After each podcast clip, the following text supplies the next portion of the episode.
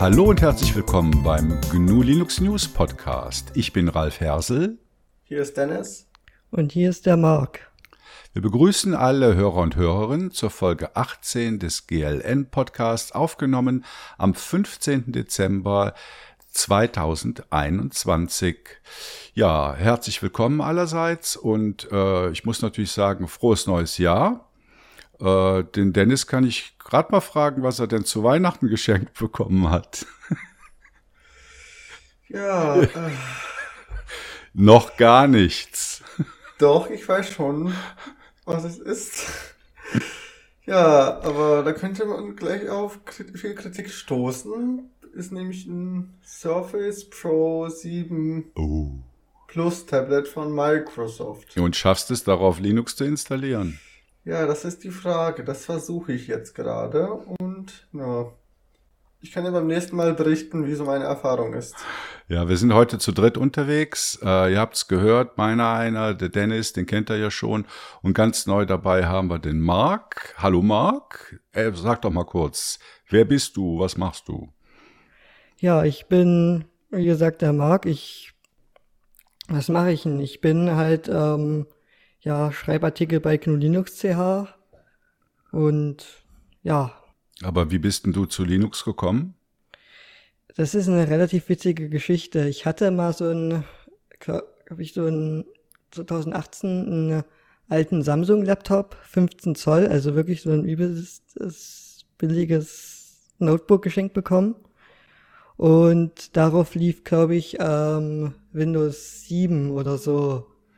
Ähm, und der war halt sehr langsam. Und ich bin ja, ähm, ja in der Kirchgemeinde und ähm, äh, ja, die sich und die Leute dort äh, beschäftigen sich relativ viel mit Technik, also was ich ganz gut finde. Und ähm, ja, nach vielen Hin und Her hat mal einer vorgeschlagen, dort ähm, mal ein Ubuntu 18.04 zu installieren. Und so bin ich zu GNU Linux gekommen. Und dann irgendwann über Linux Guides zu GNU Linux CH. Mhm. Ja. Nee, also der Marc ist auch äh, Redakteur bei uns, Dennis ist äh, Redakteur und äh, Community Manager. Äh, das wisst ihr ja. Also wir sind heute mit drei Köpfen und drei Themen unterwegs und haben natürlich wieder ein Interview, wie jedes Mal. Äh, bevor wir anfangen mit den Themen, kommen wir kurz zu den Hausmitteilungen. Im Dezember haben wir ja äh, ein Weihnachtsgewinnspiel gemacht, wo es dreimal Ada und Zangemann, das nette Kinderbuch über freie Software von Matthias Kirschner, verlost haben. Also ich sage verlost haben. Das ist immer schwierig bei dieser Januarfolge. Wir werden es morgen am 16. Dezember verlosen. Also wenn die Folge raus ist, wisst ihr schon, wer gewonnen Genau, hat. wir Vielleicht wissen es hat noch einer nicht. von euch gewonnen. Ja, genau. Jetzt Wir- gerade äh, wissen wir es selbst noch nicht. Nee, wir haben äh, aktuell, ich glaube, sieben Kandidaten, die gewinnen können. Also Leute, die im Dezember mitgeschrieben haben bei GNU Linux CH. Und das äh, losen wir dann wieder durch äh, einen siebenseitigen Würfel in Matrix aus, wer diese drei Bücher bekommt. Es gibt siebenseitige Würfel in Matrix. Ja, es gibt n-seitige Würfel in Matrix. Ja, Es ist ja gut, dass wir Matrix kennen. ja. In Telegram werden wir jetzt echt aufgeschmissen. Ja, in Telegram ist der Würfel ja animiert und da geht das leider nicht, dass der mehr als sechs Seiten hat. Ne? Und Ja, aber wir haben ja zum Glück Matrix. Genau. Dann äh, haben wir ja letzte Folge schon gesagt, dass wir an einem neuen Format arbeiten. GNU Linux CH spielt, also so ein bisschen Gaming für die Community. Äh, da sind wir ein bisschen weiter. Wir wollen auch im Dezember ab und zu mal Artikel über freie Spiele schreiben. Da hatten wir diese Woche, glaube ich, schon einen. Hatte Leo was geschrieben über, ähm, wie heißt das? Jump and Run. Supertux. Supertux, genau. Supertux war es, glaube ich. Ja. Ja. Und da sind wir noch dabei, uns aufzustellen. Wir gucken, wer die Spiele-Community denn organisieren will. Also es geht uns nicht darum, dass man zu, zuguckt auf Twitch oder so, sondern dass die Community wirklich mitspielt. Äh, da wird dann sicher im Laufe des Januars noch mehr kommen. ja. Also wir hatten ja die Umfrage jetzt im Dezember gemacht. Ja, genau. Und wir hatten doch sehr viele Leute, die sich das gewünscht haben, auch wenn es nicht die Mehrheit war. Ja, aber dennoch viele Leute in der Community, die gerne so ein Angebot wahrnehmen würden. Und mal eine Frage an diese Leute. Falls jemand von euch bei der Organisation davon mithelfen könnte oder mithelfen gerne würde, könnt ihr euch natürlich immer bei uns melden. Wir, ja, Mitarbeit ist bei uns immer gewünscht. Also, ja, wer mhm. helfen möchte, immer gerne. Einfach ja, bei mir oder in irgendwelchen von unseren Kontaktmöglichkeiten melden. Ja, ist ein ganz wichtiger Hinweis und ihr wisst ja, äh, GNU Linux TH ist ein, eine Mitmachsache. Ne? Also da gibt es nicht äh, äh, ihr und, und euch, sondern äh, einfach nur die Community. Und da ist jeder eingeladen, sich einzubringen, sei es bei Artikeln oder wie jetzt äh, der Marc beim, beim Podcast oder eben diese Spieleplattform. Da sind wir immer dankbar, wenn möglichst viele Leute aus der Community da aktiv werden und etwas beitragen. Dann äh, vielen Dank an alle Spender. Also es sind wieder großzügige Spenden eingegangen äh, im Dezember. Das ist eine super Sache, damit wir den Laden am Laufen halten können. Äh, die Gelder fließen in erster Linie in unsere Infrastruktur. Teilweise brauchen wir auch für Podcaster äh, Mikrofone. Ähm, ja, das sind eigentlich so die Hauptausgaben, die wir haben. Es wurde auch schon nach einem Transparenzbericht gefragt. Den gibt es selbstverständlich wieder. Und zwar machen wir den nur einmal im Jahr. Letztes Jahr im Januar haben wir den gemacht und dieses Jahr im Januar wird es natürlich auch wieder einen Transparenzbericht geben, wo wir diverse Zahlen offenlegen, wie viele Leute dabei sind, wer mitgeschrieben hat, wie viele Hörer wir haben und ganz wichtig natürlich, wie die Finanzen aussehen, also was hatten wir für Einnahmen, was hatten wir für Ausgaben, damit ganz klar ist, äh, wo eure Spendengelder landen. Also Transparenzbericht kommt auf jeden Fall im Januar. Ja, ich habe mich freiwillig zum Buchhalter erklärt, also. Stimmt, ja. ja. Bisher hat der Nils das gemacht, den kennt er vielleicht noch aus den früheren Podcast-Folgen, aber äh, der hat das jetzt abgegeben an Dennis. Und der Dennis wird dann die Rechnungsprüfung machen, weil kann ja nicht, kann ja nicht sein, dass ich die Buchhaltung mache und die dann auch noch selbst kontrolliere. Also da wollen wir einfach sicherstellen, dass alles mit rechten Dingen zugeht. Jo, und dann sind wir auch schon bei den Themen. Und los geht's äh, mit dem Mark. Und Mark äh, hat das Thema Menschen und freie Software, also ein ganz allgemeines Thema. Mark, genau. leg los. Genau, und das Thema habe ich mir überlegt, möchte ich mal mit einer kleinen These anfangen. Und zwar in, äh, die These lautet wie folgt. In ja, der analogen Welt ist ähm, Menschen das Thema Datenschutz total wichtig, das, also allgemein Datenschutz und Privatsphäre. In der digitalen Welt sieht das Ganze anders aus. Wer sagt ihr dazu, Dennis und Ralf? Ja, mir fällt spontanes Briefgeheimnis ein. Ne? Also da ist man eigentlich darauf erpicht, dass niemand einen Brief öffnet und der sozusagen äh, verschlüsselt bleibt, bis ich den Briefumschlag öffne. Das sind so alt, ja, hergebrachte Selbstverständlichkeiten, äh, die in der Softwarewelt vielleicht nicht mehr so gelten. Ja, also ich mache äh, an meiner Schule, wie ihr vielleicht schon aus den vorherigen Podcast-Folgen mitbekommen habt, eine Arbeitsgemeinschaft für in Technik interessierte Schüler. Und ja, da kommt man an sowas wie Datenschutz in der, sag ich mal, analogen Welt gar nicht dran vorbei. Bei allem Möglichen, was wir irgendwie dokumentieren wollen, gibt es Einwilligungserklärungen zu Persönlichkeitsrechten, zu Fotos und ähnlichem. Ja, also da sind die Regeln ganz streng und viele achten auch darauf, dass das so eingehalten wird. Und ich merke aber auch, und wir hatten auch kurz vor der Aufnahme dieser Folge heute auch noch mal eine Diskussion dazu im Chat. Man merkt einfach, dass die, äh, wie viele Daten von den unterschiedlichen größtenteils proprietären Programmen gesammelt werden, dass die Menschen einfach gar nicht darauf achten und manchmal das auch gar nicht mal mitbekommen. Also, ich würde der These von irgendwie zustimmen. Okay, und ich stelle mir da halt die Frage, okay, wie kann es denn eigentlich so weit kommen? Ich meine, was in der ähm, analogen Welt zählt, müsste doch eigentlich auch in der digitalen Welt so sein. Ähm, ja, vieles, ähm, was ich da höre, ist, ähm, ja, nehmen wir ähm, mal zum Beispiel das ähm, ja, Thema Matrix. Ähm, wer ist denn da? Höre ich sehr oft. Da ist doch keiner. Das höre ich zum Beispiel sehr oft. Oder ähm, nutz, ähm, nehmen wir mal zum Beispiel das ähm, ähm, Thema das ähm, mit dem proprietären Photoshop. Ja, ich habe mich da jetzt zum Beispiel eingearbeitet und habe äh, keine Lust, mich irgendwie umzugewöhnen. Ja. Ja. Ja, das ist aber genau, genau das. Also ich glaube, es gibt zwei wesentliche Faktoren. Das eine ist äh, Bekanntheit und das andere ist Bequemlichkeit. Also ich, ich meine, ich erlebe das im Büro jeden Tag, oder? Da werden einfach äh, Adobe Photoshop Lizenzen und auch noch andere äh, Programme in der Richtung, InDesign und sowas. Das wird bestellt auf Teufel komm raus, obwohl sie einfach nur ein Bild drehen wollen.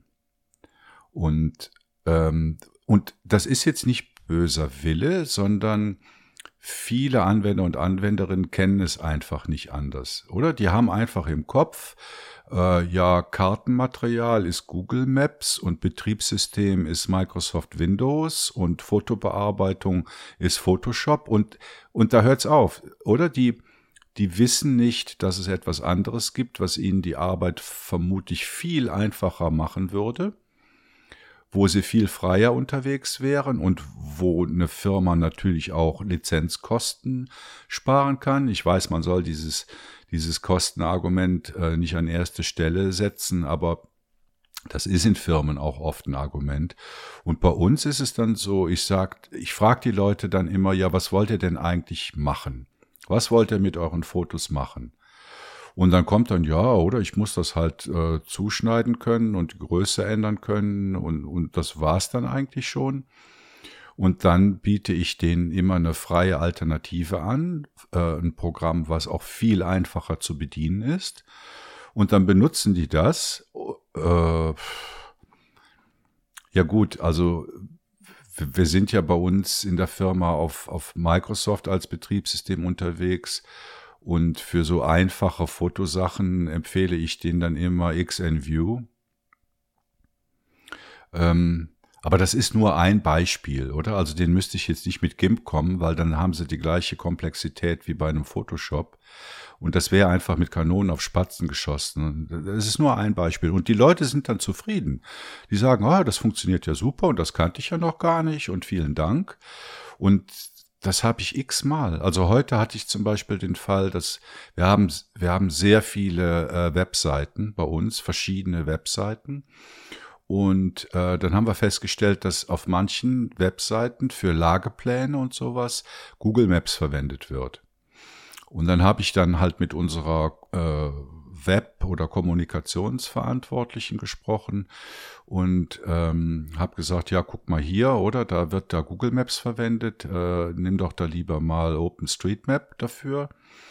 Und sie hat dann gesagt, ja, das muss ich jetzt dann halt mit der ganzen Gruppe von den Abteilungen besprechen, ob die das so wollen. Und ich habe dann zurückgeschrieben, nee, da wird nichts gewollt. Von unserer IT-Abteilung wird vorgegeben, dass aus Sicherheitsgründen, Lizenzgründen und Gründen der Bearbeitbarkeit nur OpenStreetMap-Karten auf den Webseiten verwendet werden. Da muss Punkt, oder? Da müsst ihr nicht jetzt diskutieren, ob das eine schöne oder, oder das andere schöner ist. Und ja, so gibt es halt auch gewisse Hebel, wie man jetzt aus einer IT-Abteilung heraus Sachen durchsetzen kann. Also wenn man mit Sicherheit und Lizenzrechten äh, und sowas argumentiert, hat man da schon einen starken Hebel. Ja. Ähm, meine Erfahrungen sind da, ähm, dass, ja, ich habe ähm, zum Beispiel mal jemanden ähm, Fluffy Chat, also Matrix empfohlen. Und die Frage, ähm, die da sofort zurückkam, ist, ja, wie finanzierten sich das? weil es kostet ja alles Geld, so. Es ist ähm, ähm, ja in den Köpfen der Menschen sehr tief verankert, dass alles irgendwo ähm, sich irgendwie finanzieren muss. Und wenn es nichts kostet, dann ist es nichts wert. Dann ist es nichts wert, genau. Und ähm, ja, der Gedanke, dass sich da irgendjemand wirklich ähm, freiwillig hinsetzt und wirklich ähm, quasi was programmiert, was für alle zugänglich ist, wo ähm, ohne irgendwie Geld zu verlangen, ähm, ist total abwegig irgendwie so in den Köpfen der Mehrheit. Ja, das ist insbesondere in der Schweiz ein Thema, oder? Da werden also jetzt, wenn du zum Beispiel dir die Autos anguckst, oder? Da werden immer nur die größten Ausstattungen gekauft mit der höchsten Motorisierung. Äh, ja, so nach dem Motto, äh, wir, wir kaufen einfach mal das teuerste und das Beste, was es gibt. Beziehungsweise so nach dem Motto, viel hilft viel. Viel hilft viel, ja. Und wie ich eben schon gesagt habe, also manchmal sind es eben die einfacheren Programme, die für einen bestimmten Anwendungszweck viel besser geeignet sind, als jetzt das ähm, äh, die überladene Software, ne? also wieder mal das Beispiel mit, mit, mit, mit Photoshop, äh, die die Anwender gar nicht brauchen. Also ich denke mal, es, es geht mal um weiterhin um Aufklärung, um aufzuzeigen, es gibt freie Software, es gibt Programme, die besser für deinen Anwendungsfall geeignet sind als das, was du kennst. Und natürlich auch weiterhin die, die Sachen mit äh, Datenschutz, ähm, den, den vier äh, Freiheiten, die es gibt. Das ist einfach nur innerhalb unserer Blase angekommen und äh, noch viel zu wenig in der, in der Wirtschaft oder in der Zivilgesellschaft. Und ich meine, der, der Dennis kann ja ein Lied davon singen, ne? mit, mit deiner Erfahrung mit freier Software an der Schule. Ähm, ich kann halt, ähm, also ich denke, wir können alle ein Lied davon singen. Also wenn wir mal ehrlich sind, innerhalb der Bubble. Also, dieser freien Software-Bubble könnte, denke ich, jeder ein Lied davon singen. Ähm, ja, ich bin ähm, jetzt zum Beispiel ähm, froh, dass ich drei Leute aus meinem Freundeskreis tatsächlich von ähm, ja, Matrix begeistern konnte, also dass sie das nutzen. Hätte ich, ähm, ist ein, für mich ein totales Erfolgserlebnis. Ähm, und ja, ähm, man muss dazu sagen, ähm, dass ich ja sie mehr oder weniger auch dazu genötigt habe, weil ich äh, mir gesagt habe, okay, ich ähm, lösche jetzt WhatsApp, Telegram und Co. von meinem Smartphone. Und wenn ihr mich erreichen wollt, könnt ihr das entweder bequem über Matrix machen oder umständlich über SMS. Und hat das funktioniert? Bei drei Leuten hat sie gesagt, funktioniert. Ähm,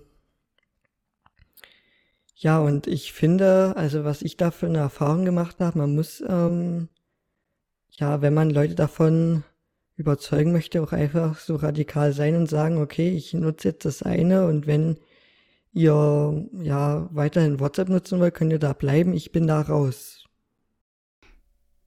Ja, also ich finde, das ist der richtige Ansatz, wobei ja, Matrix, also ich denke, Matrix ist vielleicht von der Benutzerfreundlichkeit noch nicht da, äh, wo man es erwarten würde. Also insbesondere, wenn es darum geht, jetzt äh, über einen Messenger zu telefonieren.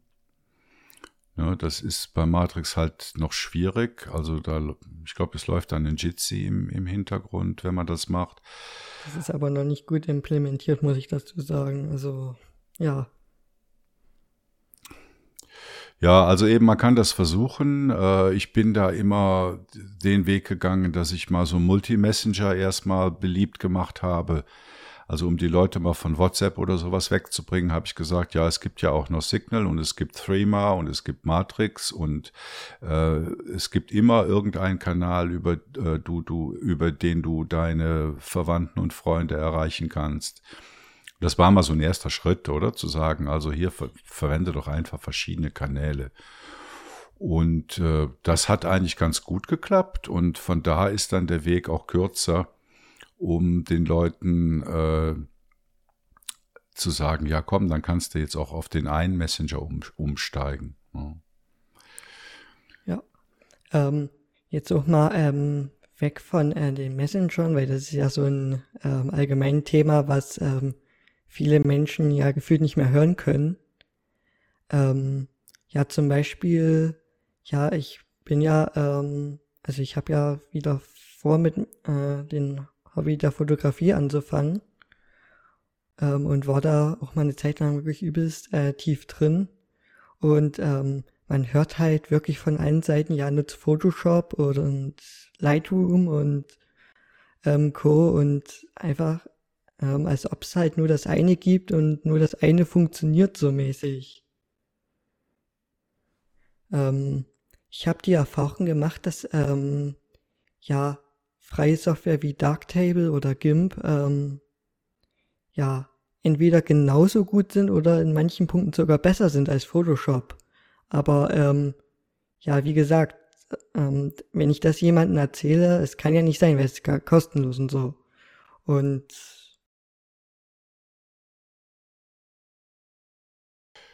Ja, also eben, ich denke, da gibt's noch einen langen Weg zu, äh, zu gehen und die Argumente liegen auf der Hand. Äh, sie müssen halt auch nur auf offene Ohren stoßen. Ähm, ja, da gibt's sicher noch viel zu tun. Äh, viel zu tun gibt's auch im Bereich Medienkonsum. Also ursprünglich wollte ich über Medienkonsum im Allgemeinen reden, äh, bezüglich Fake News, freie News. Wo kann man sich sicher sein, dass man wirklich gut äh, kuratierte News herbekommt? Das Thema war mir dann etwas zu breit und deshalb habe ich das jetzt reduziert auf äh, RSS als äh, Format, um äh, Nachrichten zu konsumieren.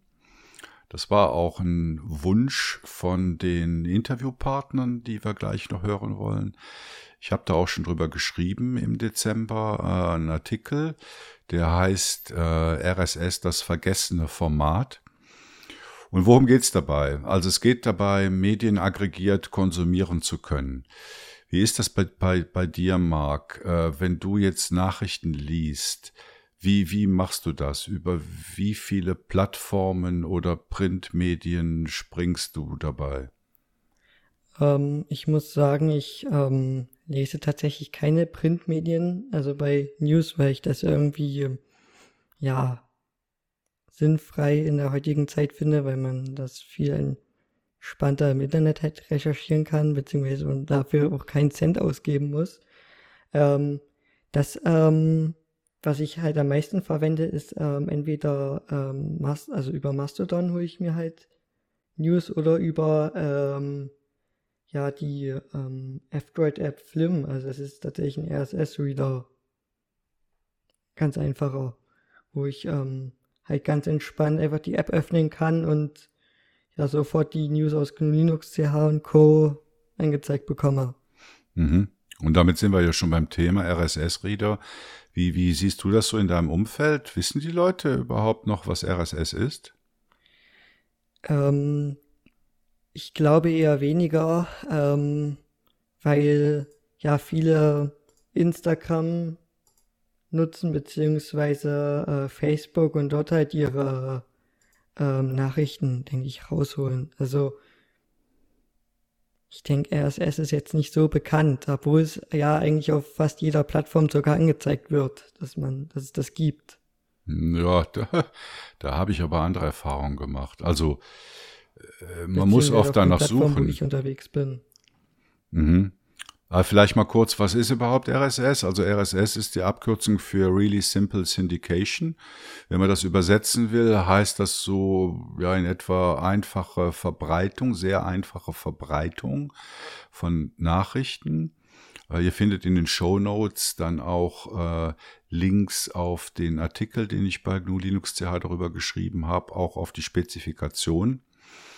Also man kann sich das so vorstellen. Man hat eine Webpage. In, der Regel sind das irgendwelche Newsplattformen oder Blogs.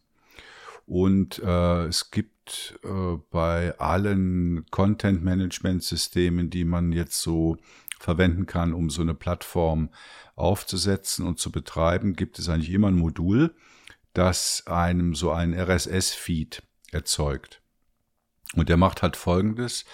Der hat halt einen Header, da steht halt drin, äh, was ist das überhaupt für eine Plattform, worum geht's da?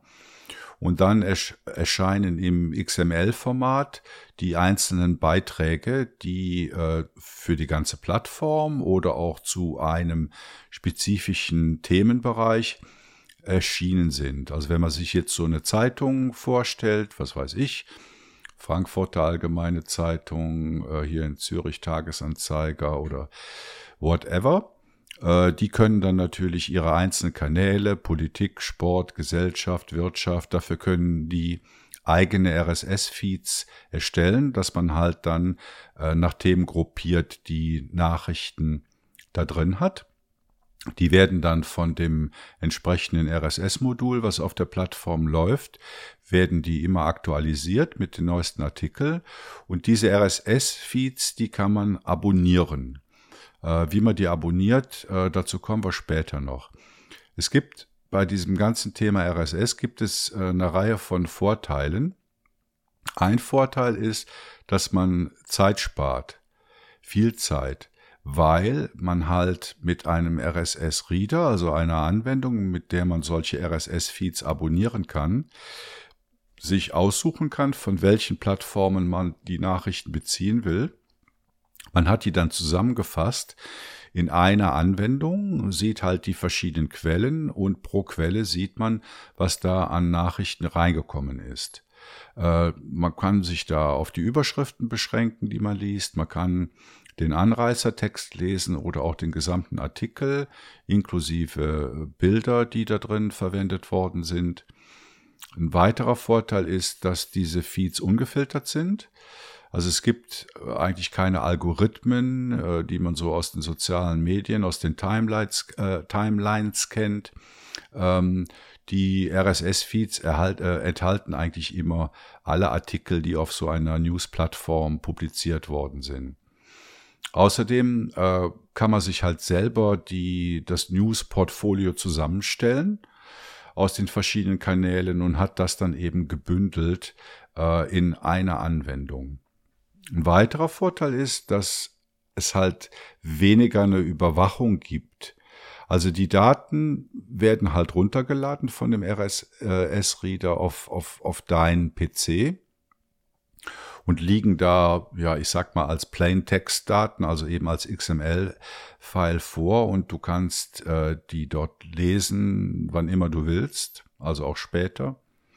Ähm, also Sachen, die von der Plattform vielleicht wieder verschwunden sind oder wenn wir an Social Media denken, die da auch schon wieder tausend Einträge weiter weg sind, hast du halt bei dir lokal und äh, kannst die so kommunizieren, wie du das brauchst. Habe ich noch irgendeinen Vorteil ver vergessen, Marc? Oder sind das? Glaube nicht. Mhm. Nicht, dass ich wüsste. Jo, und äh, dann ist halt die Frage, ja, wie benutzt man das denn jetzt konkret? Und äh, da gibt's halt verschiedene Sachen. Es gibt Online-RSS-Plattformen. Äh, so eine ganz bekannte Plattform ist Feedly. Äh, da empf das empfehle ich überhaupt nicht. Also ich, ich glaube sogar Pocket, oder? Gibt's doch auch. Ja, Pocket ist das Ding im, im Firefox, Firefox drin, ja. wo man Artikel fürs spätere Lesen speichern kann. Das ist aber, glaube ich, kein RSS-Reader. Feedly ist einer. Ich bin mir nicht ganz sicher, ob der äh, sogar zu Google gehört. Also äh, ähm, nein. nein. Google hatte mal einen eigenen Reader, aber die hieß auch so Google Reader. Feedly ist ein unabhängiges Unternehmen meines Wissens. Mhm. Ich glaube, das ähm, ist jetzt Google News oder so. Weiß nicht. Ähm, ja, Google also. Hatte, Google hatte mal einen RSS-Reader, der hieß Google Reader, den haben Leute genutzt und dann landete das Ding auf dem ewigen Friedhof von Google-Entwicklungen, die sie ah. Gerade als wenn Leute anfangen, das zu nutzen, dann wieder begraben. Sehr schön. Und dann kam Google News, was eben all die Probleme mitbringt, von denen Ralf vor ein paar Minuten gesprochen hat. Ja. ah, hm. Also lasst, lasst bitte die Finger von Online-RSS-Plattformen, weil es gibt noch genug andere Möglichkeiten. Zweite Möglichkeiten ist, man hat einen selbst gehosteten Reader. Also das ist jetzt zum Beispiel äh, meine präferierte äh, Variante. Ich habe halt eine Nextcloud-Instanz laufen. Sollte, sollte jeder haben.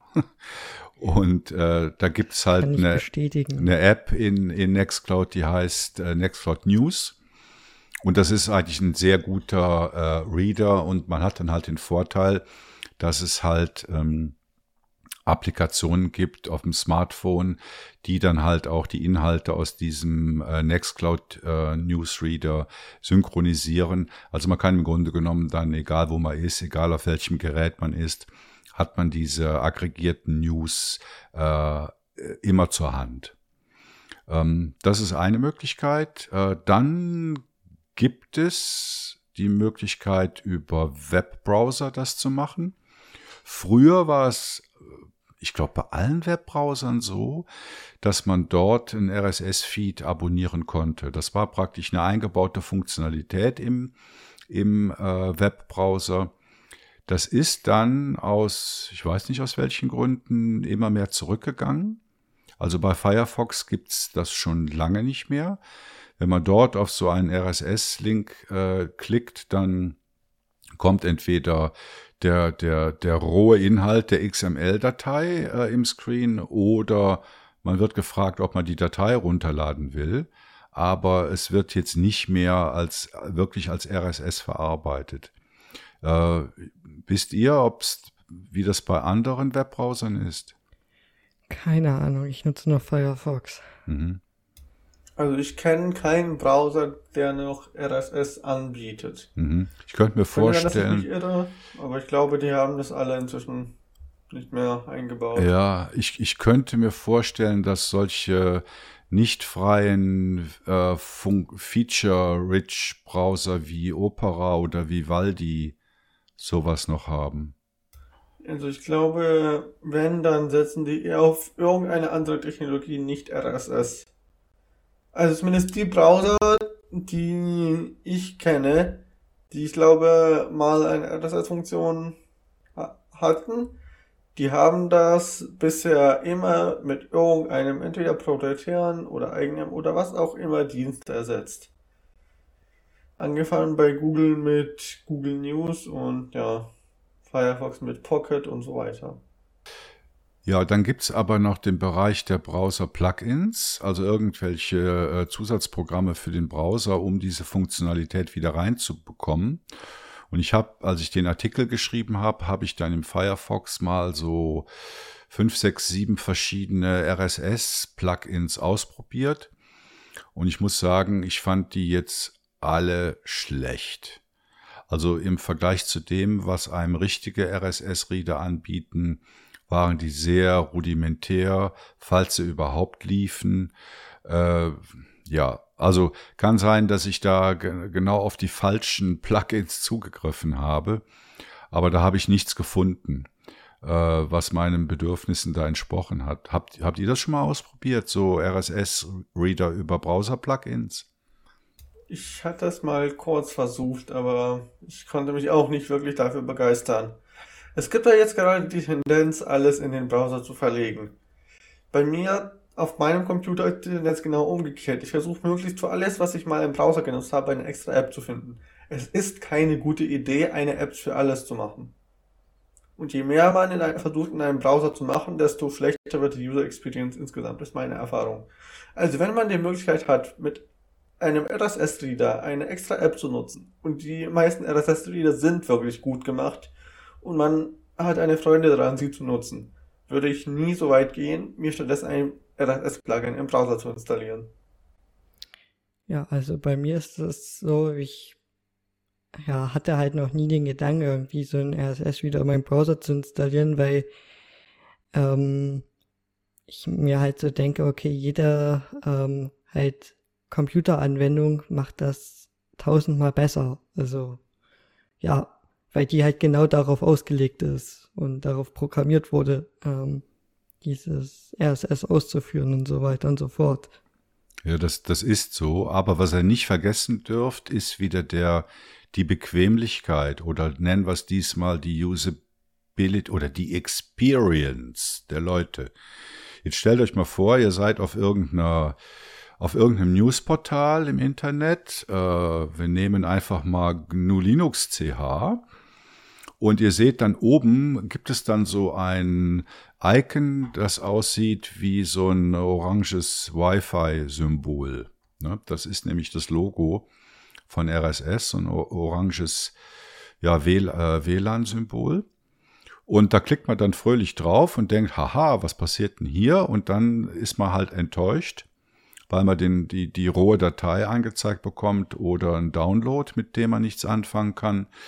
Und das ist halt ein Hindernis für den Einstieg äh, von Leuten, die sagen, ja, ich habe da mal was gehört und wie geht denn das? Ne? Ist halt dann viel einfacher, wenn der Browser das direkt vernünftig anzeigen kann, als wenn man dann den Umweg, obwohl es ein einfacher Umweg ist, äh, nehmen muss, äh, sich erstmal einen, einen, einen, lokalen RSS-Newsreader äh, zu besorgen. Aber ja wo wir gerade beim Thema Bequemlichkeit waren, also ich finde es halt viel bequemer, ähm, wenn ich halt immer diesen RSS wieder eingerichtet habe, ähm, beim Start meines Betriebssystems ähm, ja quasi nach der Anmeldung direkt die App zu starten und dann halt die News zu lesen. Man kann in vielen Betriebssystemen ja auch einstellen, dass sich die App automatisch nach der Anmeldung öffnet oder so. Hm. Ja, Genau, dann bekommst du praktisch beim Rechnerstart die für dich, die von dir zusammengestellte News gerade mal präsentiert. Ja, das, das, ist gut. Aber eben, äh, wir haben ja gesagt, also äh, lokal installierte RSS-Reader sind eigentlich die Empfehlung, jetzt mal abgesehen von dem Nextcloud News, was auch sehr gut ist. Und da gibt's natürlich viele gute für jeden Zweck, für jede Plattform. Also Leute, die äh, eher auf KDE, KDE Plasma stehen, da gibt's den Aggregator als, als sehr guten äh, RSS-Reader. Für Leute, die auf der GNOME-Plattform unterwegs sind, äh, gibt es GNOME Feeds. Das ist ja eine Anwendung aus dem GNOME-Universum. Also die passt sich da äh, von der Optik sehr schön ein. Ähm, dann eine sehr beliebte und jetzt mal äh, Desktop-Environment unabhängige Applikation ist Liferia. Das ist das, was ja, vermutlich eine der am meisten verwendeten RSS-Reader-Applikationen. Und dann gäbe es noch für die äh, Terminal Junkies äh, den Nachfolger vom alten Newsbeuter, nämlich Newsboat. Das ist eine Anwendung, die äh, RSS-Feeds im Terminal verwaltet, wenn man das gerne da liest. Und eben, wie ich vorhin gesagt habe, die äh, Nextcloud News, wenn es dann auf der selbst gehosteten Plattform sein soll. Es gibt sicher noch eine Vielzahl von wenn anderen. Ich da noch mal kurz ähm, was mhm. ähm, dazu sagen darf. Also ich bin ja zum Beispiel selber Elementary OS-Nutzer und da gibt's halt direkt quasi, ja, für die, für das Betriebssystem im App Store quasi, ähm, das, den, die App, ähm, Communic ähm, heißt sie, also mit Q geschrieben. Ähm, die auch sehr schön aussieht und die man zum Beispiel direkt mit Nextcloud News äh, verbinden kann. Also man muss auch meistens nicht wirklich lange suchen. Wenn man im Standard App Store, der Desktop-Oberfläche des Systems, was auch immer, RSS eingibt, kommt da sicher mehrere Möglichkeiten inklusive der, die man hat. Also man hat eigentlich freie Wahl. Ich habe jetzt gerade auch einfach mal auf FlatHub geguckt. FlatHub müssten alle kennen hier. Äh, wir haben hier eigentlich alles im Angebot von dem, was wir bisher genannt haben, plus noch ein paar andere, die die Leute vielleicht nicht kennen, Fluent Reader, äh, Newsflash ist, eine, ist eigentlich der neuere Ersatz für GNOME Feeds irgendwie. Ja, also Ein RSS-Reader schaltet es sicher nicht. Und zum Beispiel das Mailprogramm Thunderbird hat meines Wissens RSS eingebaut oder ähnliches und ja, also wenn man nach Desktop-Apps für RSS sucht, findet man da definitiv was. Und noch was zur Terminal-Version. Ich glaube, die Terminal-Junkies werden sicher irgendwie ein MX-Plugin kennen, mit dem man in MX RSS lesen kann. ja. Ja. Ja, wir hatten, ich habe neulich einen gehört, der hat gesagt, ja, Newsboat, oder? Das ist so super, hat das vorgestellt. Aber eben, es ist genauso, wie Dennis sagt, äh, es mangelt nicht an Applikationen, um RSS-Feeds zu lesen. Geht in euren App Store, Software Store, wie auch immer das Ding auf eurer Distribu Distribution heißt. Ihr findet mehr als genug, oder? Da habt ihr eher die Qual der Wahl und könnt verschiedene ausprobieren und den RSS-Reader dann verwenden, der euch am ehesten zusagt. Um das Thema abzuschließen, will ich aber auch nochmal ähm, Medienkompetenz als Stichwort erwähnen. Es bringt äh, wenig, wenn ihr euch zwar viele News-Kanäle abonniert, damit aber in einer Blase bleibt. Wir hatten ja das letzte Mal schon das Thema Blasenschwäche und ich glaube, das wird auch immer relevanter.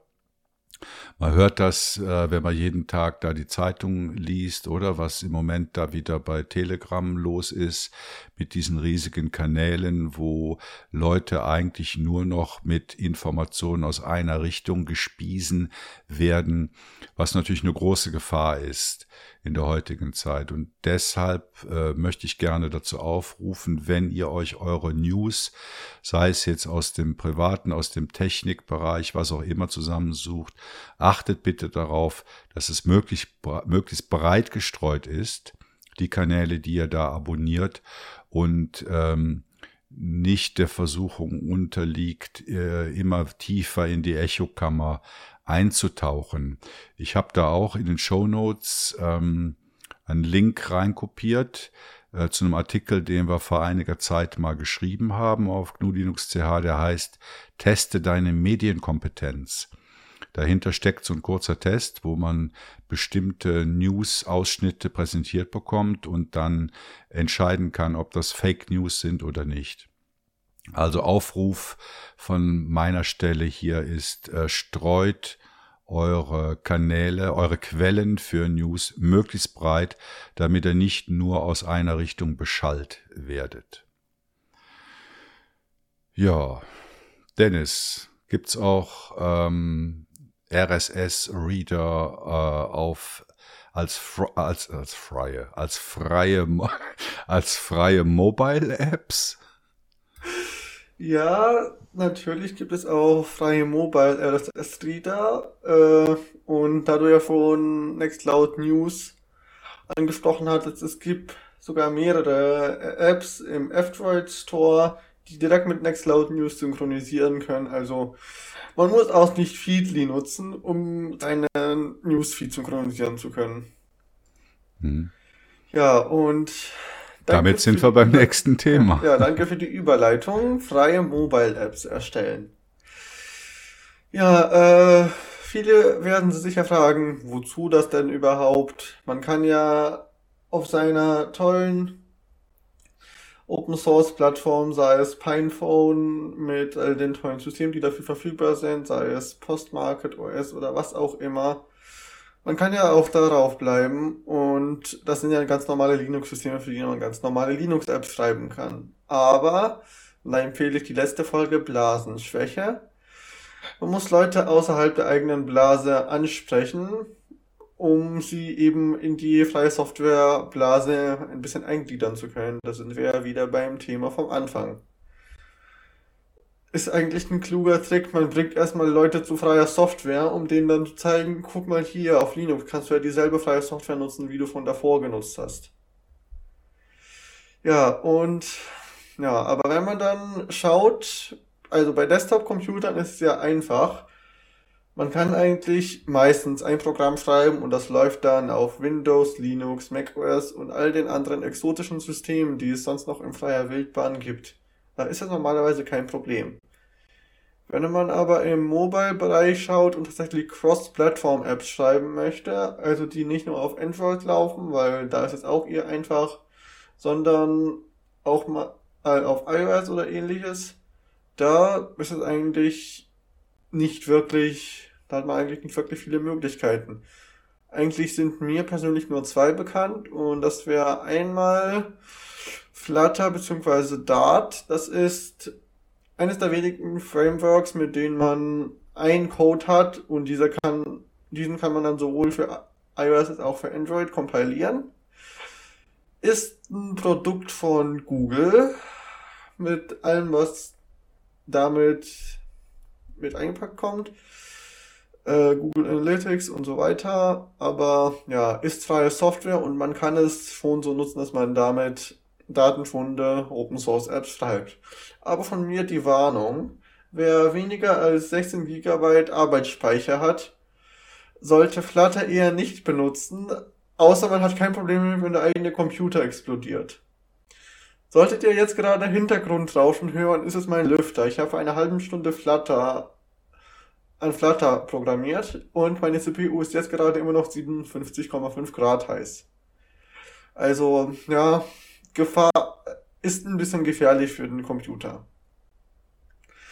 Die andere Möglichkeit ist Qt, kennen wir alle. Qt hatte ja mal, als es zu Nokia teilweise gehörte, QML auf den Weg gebracht. Das existiert immer noch. Und damit kann man laut Qt zumindest auch wieder Cross-Plattform-Apps schreiben man, äh, entweder in QML selbst oder man kann auch direkt plattformspezifischen Code in Objective-C beziehungsweise was da alles auf Android möglich ist, einbinden. Ja, aber wenn man, wenn man vor der Frage steht, was davon nimmt man, ob jetzt Flutter oder Qt, ab dem Punkt, an dem die App etwas mehr tun soll als irgendwelche kleinen lokalen Aufgaben, kann man eigentlich nur zu Flutter greifen, weil ganz einfach, das ist ein weit verbreitetes Toolkit und hat Plugins. Und ja, wenn man mit Qt was machen möchte, Cross-Plattform für mobile Geräte, ist man eigentlich nur bei dem, was QML so für sich bietet. Ja, Flutter hat Plugins, Libraries und so weiter, die weit über das Angebot von Qt hinausgehen. Ich habe da mal eine Zwischenfrage. Also wir haben schon gehört, Flutter Dart, das äh, ist zwar freie Software, aber man hat trotzdem die Google-Abhängigkeit. Bei Qt, äh, wie ist das da mit der Freiheit? Also da steckt doch, wie heißt die Firma, Trolltech oder so genau. dahinter? Ist das noch frei oder, oder nur die alte Version? Ja, das ist halt die Diskussion, die wir von mehrmals miterlebt haben äh, Qt hat halt unterschiedliche Praktiken im Anblick auf die Freiheit. Als jetzt Qt Version 6 kam, hat man jetzt gesagt, Version 5 wird nur noch proprietär unterstützt. Die Mobile die letzte Mobile-Version meines Wissens ist aber noch die Version 5, die ja theoretisch nur noch proprietär unterstützt wird. Man hat also die alten Versionen, kriegt aber keine Sicherheitsupdates. Man muss sich halt anschauen, wie entwickelt sich das in Zukunft. Aber das sehe ich auch ein bisschen kritisch inzwischen, weil, ja, man hat, man hat nicht die Sicherheit, dass wenn es jetzt Open Source ist, man damit die App entwickelt, dass es dann auch Open Source bleibt. Man sieht ja, die können es einfach mal ändern und jetzt sagen, so, das unterstützen wir jetzt nicht. Entweder ihr nehmt die neue Version, die aber noch nicht vollständig ist, oder wenn ihr bei der alten bleiben wollt, dann betreut euer Zeug doch selbst. Was KDE jetzt übrigens eigentlich macht. Die haben Qt 15.5, nee, 5.15 so los wie geforkt und machen jetzt einfach selbst Sicherheitspatches, weil man nicht so schnell auf Qt 6 umstellen kann, wie Trolltech die Unterstützung einstellt. Dennis, und im, im GNOME-Bereich, also GTK, da gibt's gar nichts in der Richtung? Also Stichwort Lippert weiter, LibHandy? Ich habe wirklich, wirklich gesucht. Aber es steht einfach so auf der GTK-Seite irgendwo, ich habe jetzt nicht den Link parat. GTK unterstützt kein Android und hat es auch derzeit nicht vor. Ich würde wirklich so gerne GTK-Apps für Android entwickeln, aber es gibt einfach die Möglichkeit nicht. Man kann mit GTK wunderbare Apps für Mobile Linux Distributionen schreiben, aber eben nicht für Android, nicht für iOS. Wir möchten ja aus der Blase raus. Jo. Was ist überhaupt das Problem? Danke, Ralf, dass du. Danke, Ralf, dass du in den Show Notes weiterhilfst. Ja, das Problem. Die Plattform, wie ich schon angesprochen habe, die Hersteller machen eigentlich immer so das eigene Ding. Äh, Google ist noch weniger das Problem. Man hat da die Wahl zwischen Java, Kotlin und es gibt tatsächlich Wege irgendwie mit ineinander verschachtelten Containern oder so, da auch andere Programmiersprachen in dem Code drin auszuführen. Also wenn man das wirklich möchte, kann man Rust-Code auf Android laufen lassen. Ja, aber Sinn und Zweck dessen ist mir nicht wirklich klar. Aber ja, das geht an sich, wenn man viel Zeit darin investiert. Etwas schwieriger wird es bei dem. Ja? Ich denke, ähm, dass das dann aber auch nur rudimentär laufen wird. Also. Ja, also das ist meines Wissens irgendwie läuft das in dem Java-Code irgendwie drin. Äh, urteile das nicht, wenn ich völligen Blödsinn rede. Ich habe mir das nicht genau angeschaut. Ja, jedenfalls. Dann haben wir das tolle Unternehmen mit dem angebissenen Apfel im Logo. Und da hat man das, was man von denen erwartet zwei Programmiersprachen, die quasi nur von denen selbst genutzt werden, die es nirgendwo anders auf dem Markt gibt. Und nur die werden unterstützt, nichts anderes. Und zwar Swift und Objective-C. Wenn man eine iOS-App schreiben möchte, hat man Swift und Objective-C als einzige Wahl. Was anderes gibt's da nicht. Für die Leute, die es fragen werden, was ist denn jetzt mit Flutter und Dart? Flutter und Dart funktioniert quasi so, dass es immer noch Basisapplikationen in jeweils Kotlin für Android und Swift in iOS gibt. Und ja, also da ist immer noch Basis Swift und Kotlin Code vorhanden und in denen wird dann quasi das Interface, was mit Flutter Dart geschrieben ist, rein integriert. Ja, und durch diese tolle Mischmasch aus unterschiedlichen Plattformen hat man halt meistens mindestens doppelte Arbeit, wenn man eine App für mehrere Plattformen schreiben möchte. Man schreibt jetzt eine App für Android, schaut an, oh, man möchte ja noch eine iOS-App haben und schreibt jetzt die App ganz einfach neu, weil, ja, man hat die Android-App von den Kotlin geschrieben und das macht Apple ja nicht. Dann will man noch eine Desktop-App haben und schreibt die wieder in einer anderen Sprache. Und Flutter ist halt schon eher zum jetzigen Zeitpunkt das bequemste, um mehrere Plattformen zu versorgen. Flutter kann auch Desktop-Apps. Und da haben wir das Unternehmen Canonical. Ist ja für Ubuntu zuständig, verantwortlich, ja. Und die setzen jetzt darauf, Flutter auf Desktop-Systemen zu nutzen. Genau gesagt baut der neue Installer auf Flutter auf. Allerdings, man hat die Möglichkeit, Flutter-Daten sparsam zu nutzen. Und nach neuesten News arbeiten Canonical jetzt irgendwie sowas wie mit Google zusammen und auch in gewisser Weise Firebase zu integrieren. Auf Firebase kommen wir ein bisschen später. Und das ist ja genau das, was man nicht haben möchte. Also die Entwicklung sehe ich eher kritisch und ich will allgemein keine Desktop-Apps in Flutter haben, weil ich will wenigstens irgendwo programmieren können, ohne dass mein Computer fast explodiert. Erstens. Und ich will, dass Apps sich an Teams anpassen. Zweitens, bei Android und iOS ist es da eher was anderes, weil ja, da hat, da hat man keine, kein einheitliches Teaming. Ja, auf Desktop will man das schon gerne haben. Ja, aber ja, mit Flutter haben wir jetzt immerhin eine Plattform, mit der man freie Apps machen kann. Dann kommt aber der Teil, an dem die meisten Entwickler immer sagen, das geht jetzt nur mit Firebase. Wer das nicht kennt, Firebase ist, ich halte ein Toolkit, eine Plattform von Google, die, ja, das ist so die eierlegende Wollmilchsau unter den proprietären App, Frameworks, Plattformen, keine Ahnung. Damit macht man quasi als treuer Entwickler, welcher auf Google-Dienste setzt, alles Mögliche. Die haben Datenbanken, die haben APIs, die haben Server, die haben statische Server, die haben Analytics. Firebase Analytics ist ja so das, wovon man am meisten Angst hat auf Mobile-Geräten. Und die haben Push-Benachrichtigungen, darauf kommen wir noch später zu sprechen. Also quasi ein Dienst für alles, alles läuft bei Google in der Cloud und alles möchte man als treuer Force-Entwickler eigentlich eher nicht haben. Und da ist halt die Frage, was klappt denn eigentlich gut, wenn man vollständig auf Firebase verzichtet? Und eigentlich überraschend viel. Es ist, man sollte also eher nicht den Leuten glauben, die meinen, ohne Firebase geht es gar nicht. Also das, was ja oft angesprochen wird, ist Authentifizierung. Das geht ja mit Firebase so einfach. Aber wir haben wunderbare freie Protokolle wie OpenID Connect oder SAML, mit denen man ganz einfach Authentifizierung realisieren kann, ohne auf Firebase zurückgreifen zu müssen. Und das kann man auch in Flutter oder allgemein in Android, iOS Apps einbinden und das funktioniert. Dafür gibt es dann wiederum wunderbare Identity Provider, also Software bei zentrale Plattformen, bei denen die Konten dann gespeichert werden.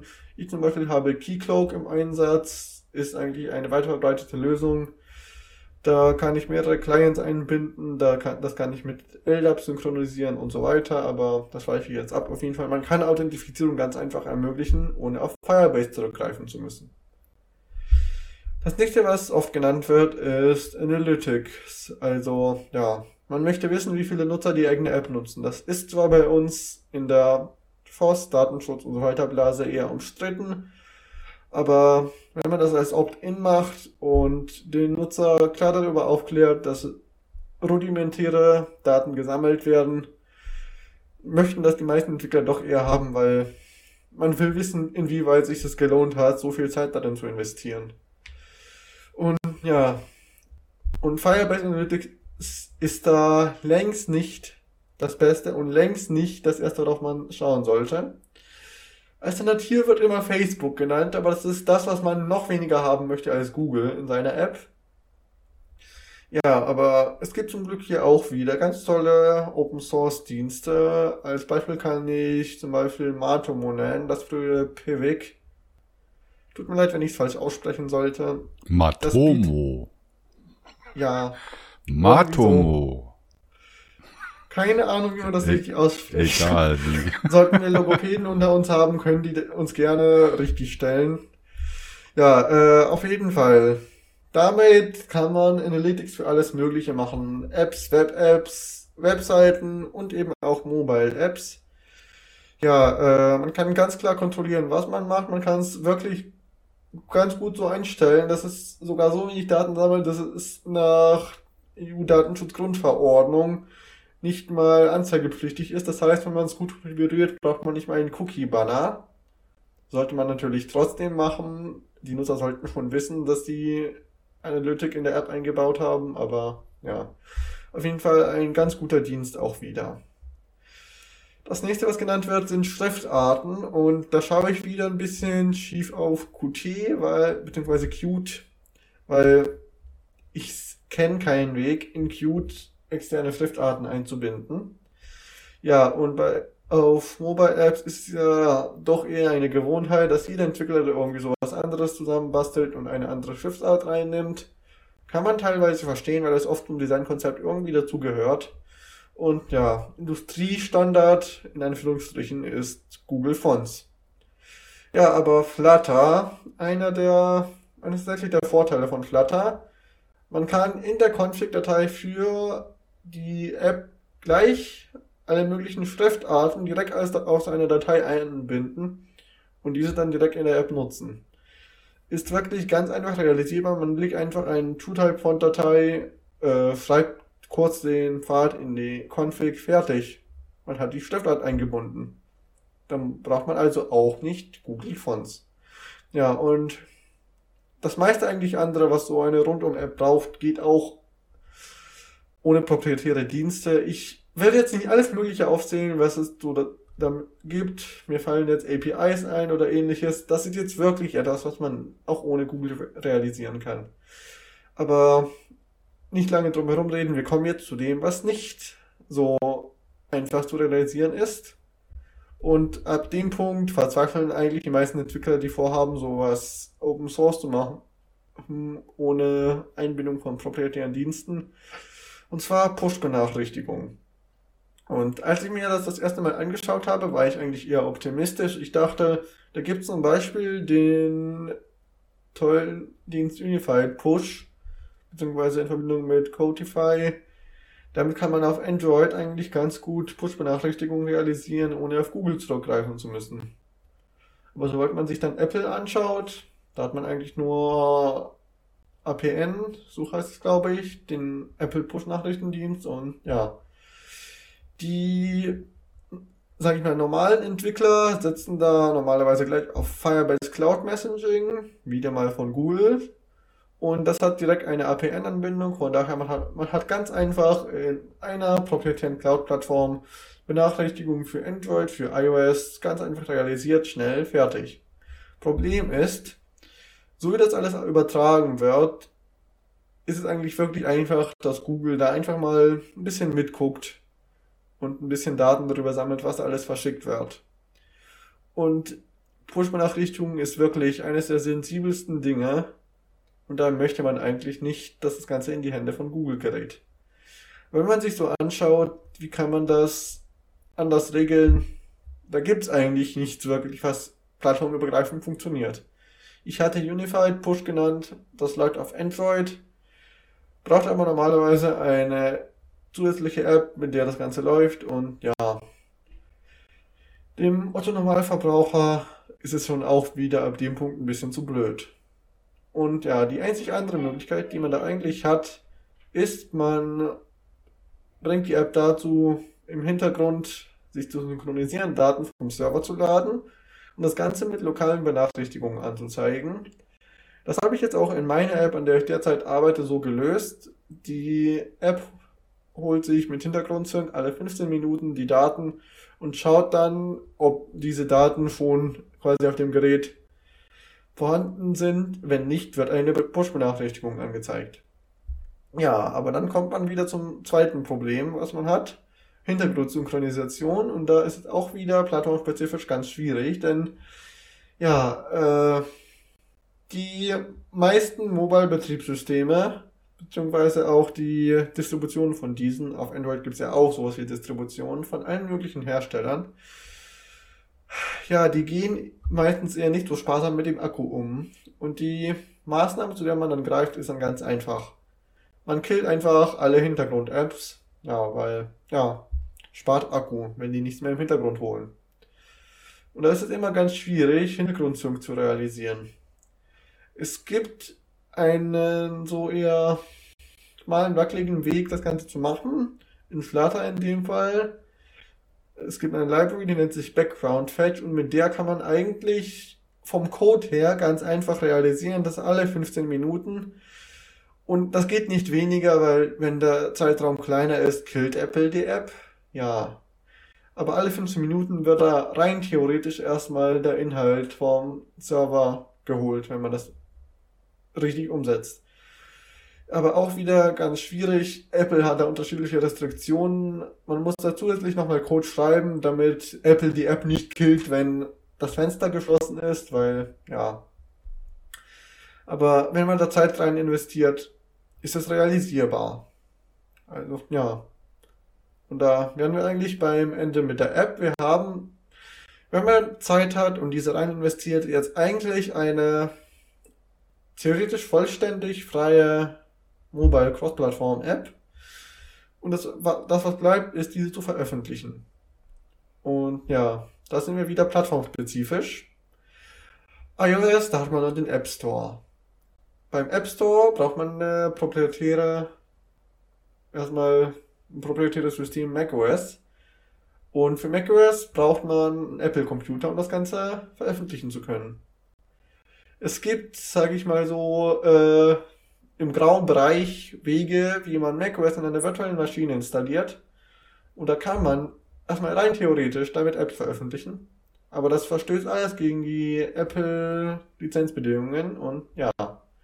Also wenn man ich Apps für dazu, wenn ich dazu mal ja. kurz was sagen darf. Ich habe einen äh, Kumpel in meiner Gemeinde, der das gemacht hat und er meinte, er musste quasi ähm, unter Linux da den ganzen USB USB-Controller ähm, quasi durchreichen, womit er das dann irgendwie auch nicht mehr, also keine USB-Anschlüsse mehr nutzen kann, meinte er. Ja, es ist halt, es gibt halt unterschiedliche Wege, wie man das macht und USB-Controller, das war, schätze ich, um Gerät dann anzuschließen.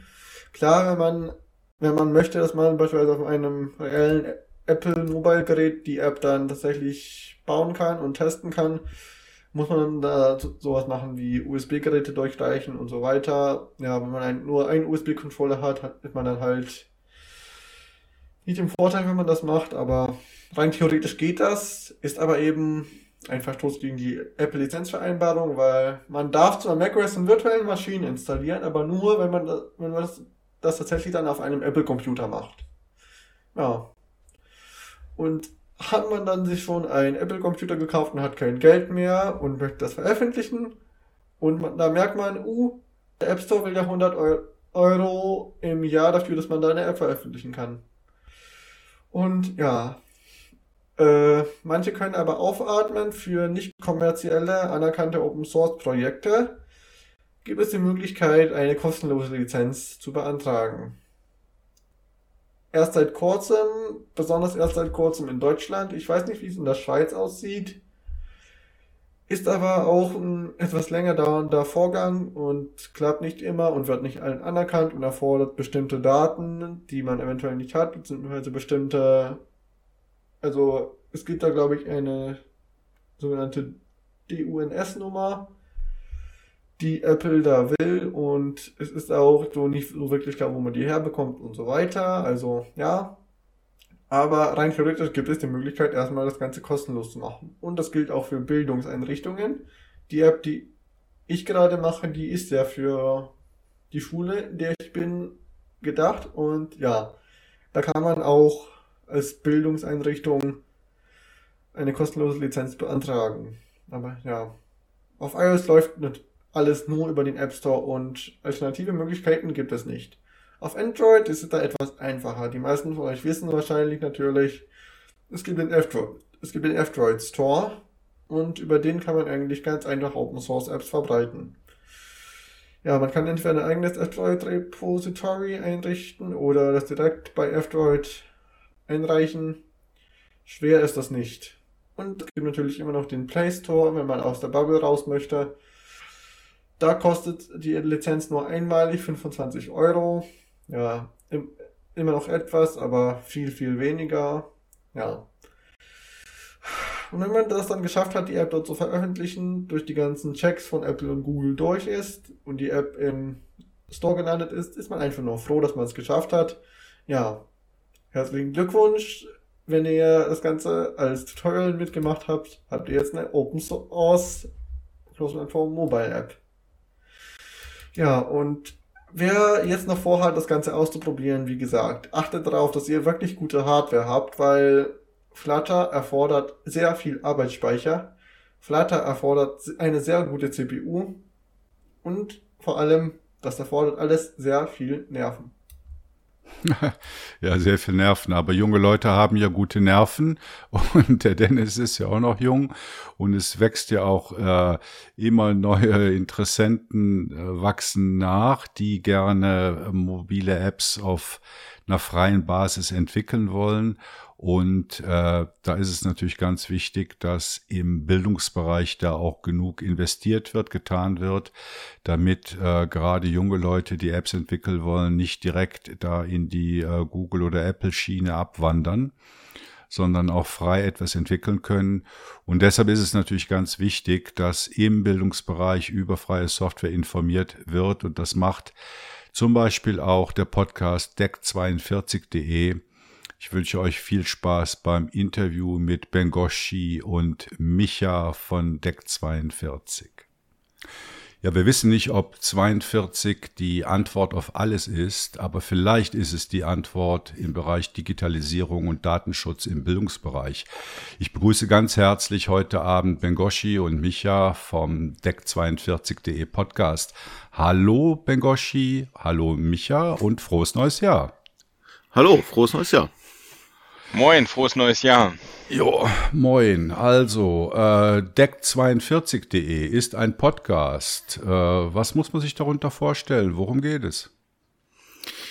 Ja, wir versuchen so die Themen Datenschutz und Bildung und Digitalisierung von Bildung irgendwie unter einen Hut zu bringen.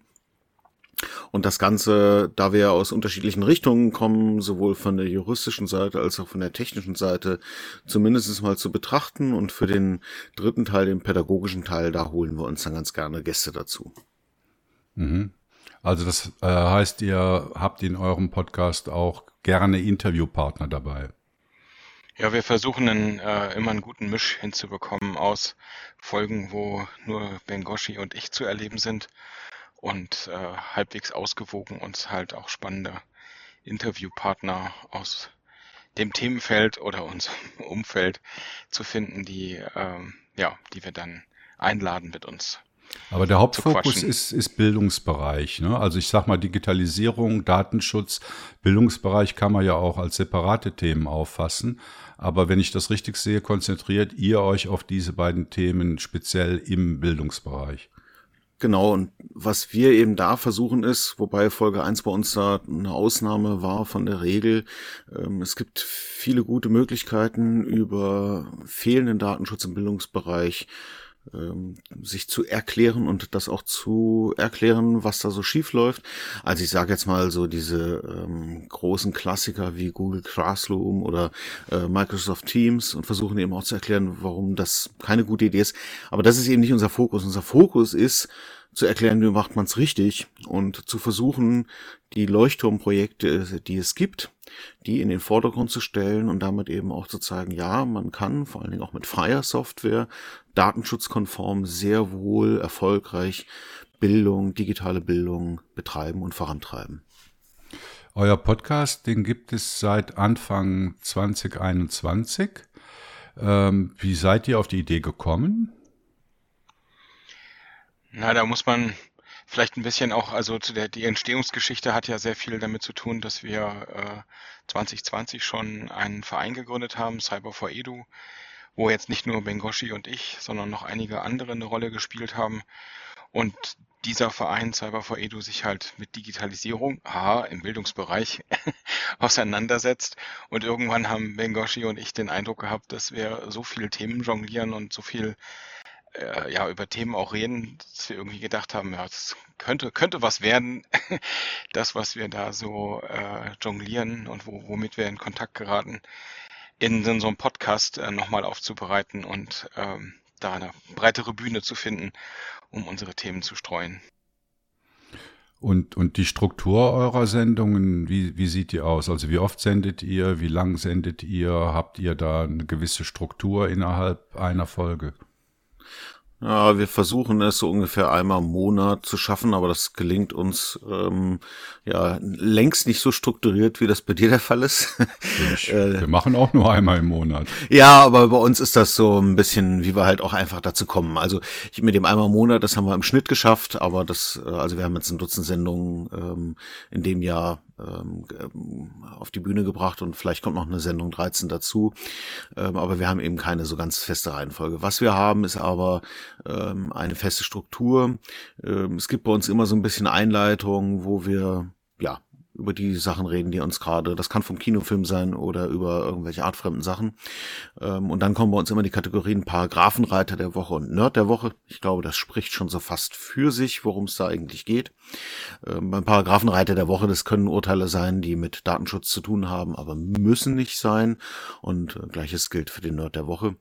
Und dann haben wir halt immer ein Thema. Und das Thema ähm, kann entweder sein, dass wir zu zweit über ein Thema reden, also beispielsweise Einwilligungserklärung, weil das halt im Schulkontext im Datenschutzbereich eine ganz wichtige Rolle spielt, oder indem wir dann einen, äh, ein oder einen Gast dazu holen, die ein Projekt vorstellen oder die uns nochmal bereichern. Beispielsweise hatten wir mal einen betrieblichen Datenschutzbeauftragten zu Gast, der uns dann seinen Job erklärt hat.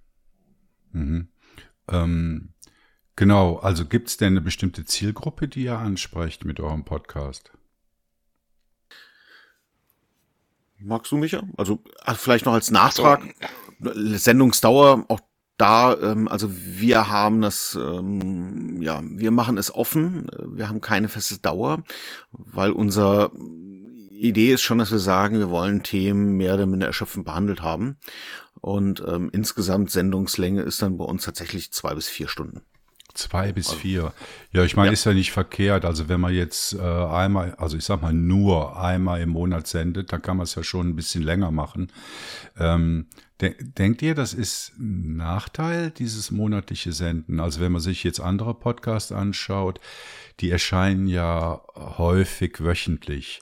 Also so dass die Hörer und Hörerinnen dann auch dabei bleiben oder und sich jede Woche auf eine neue Folge freuen.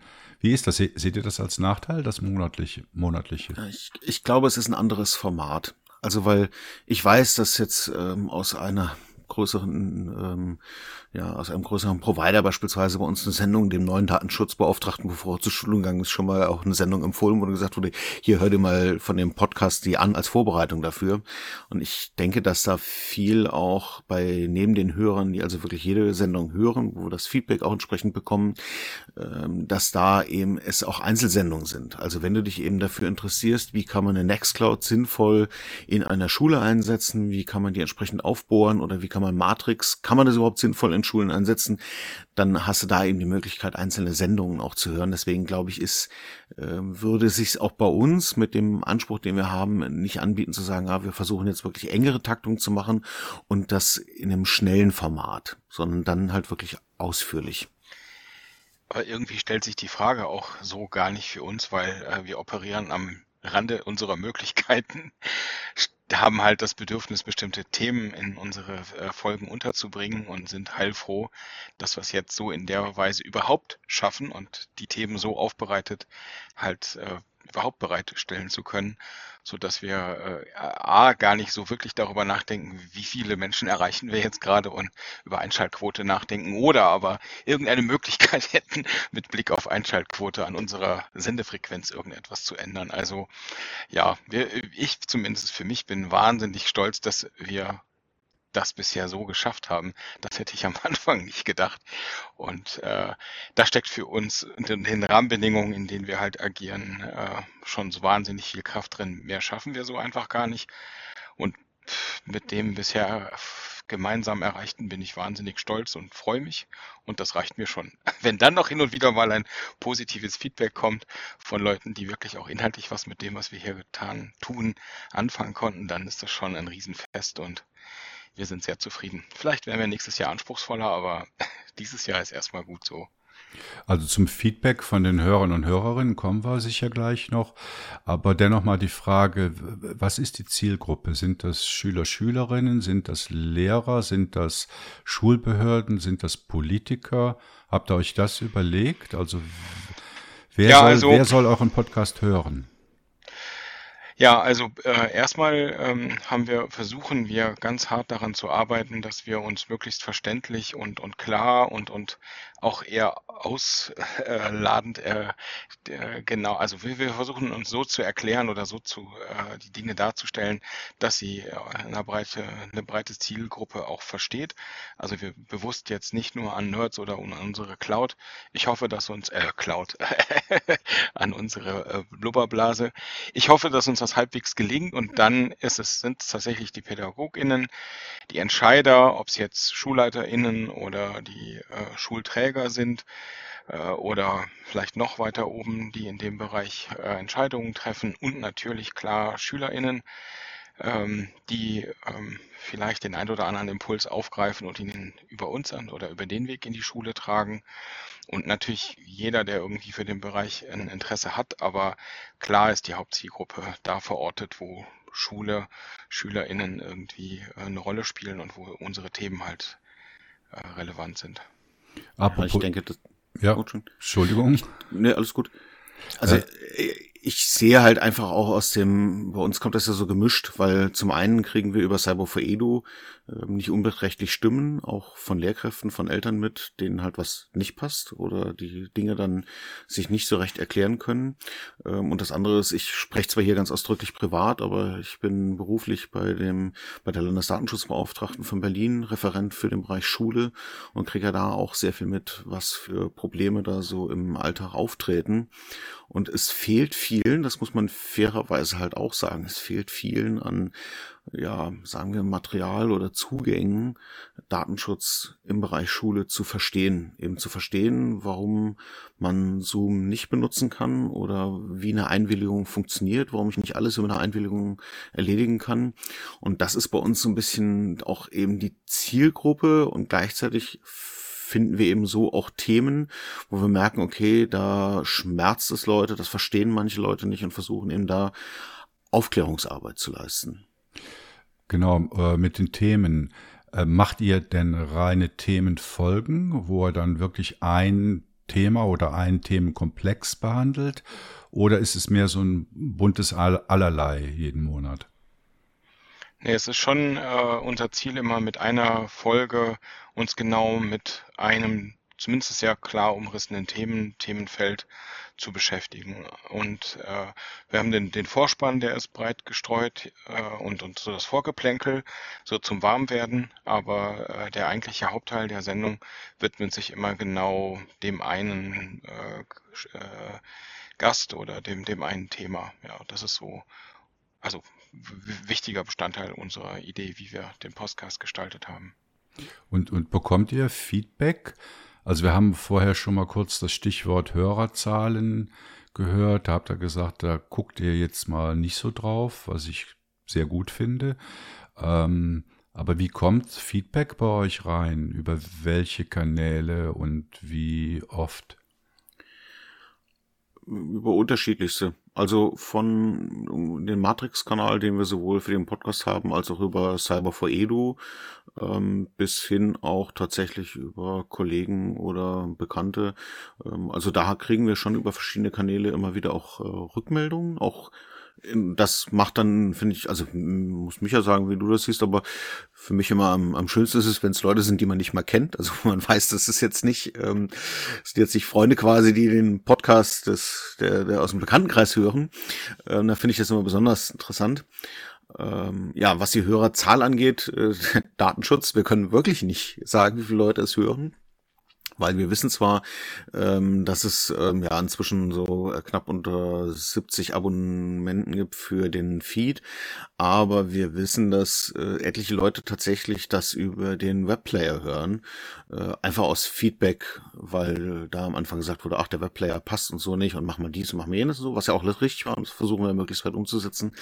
Und ähm, ja, unseren Server haben wir so konfiguriert, dass wir da nicht viel sehen im Sinne des Datenschutzes.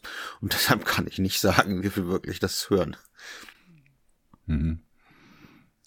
Genau, und ähm, ich nehme an, das Ganze ist bei euch privat finanziert oder vielleicht auch spendenfinanziert.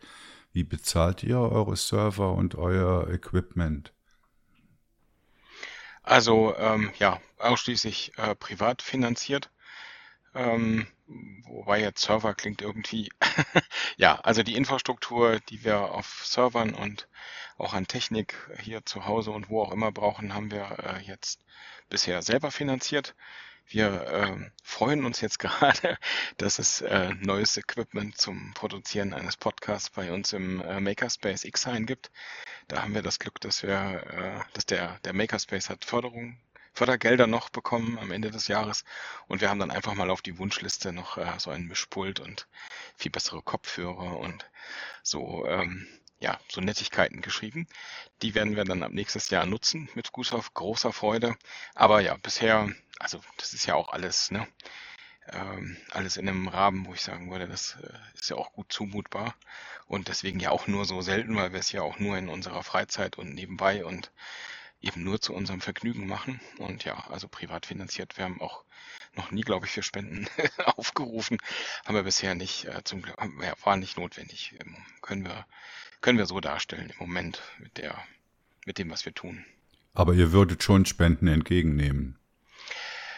Klar, also ich auf jeden Fall. Ähm, ich würde jetzt ad hoc sagen, die würden dann wahrscheinlich äh, Cyber for Edu oder Infraran oder so zu, also wir würden damit äh, sinnvolle Dinge tun, müssen wir so sagen, äh, die auch anderen helfen. So, das wäre jetzt meine, meine erste Reaktion darauf. Ja.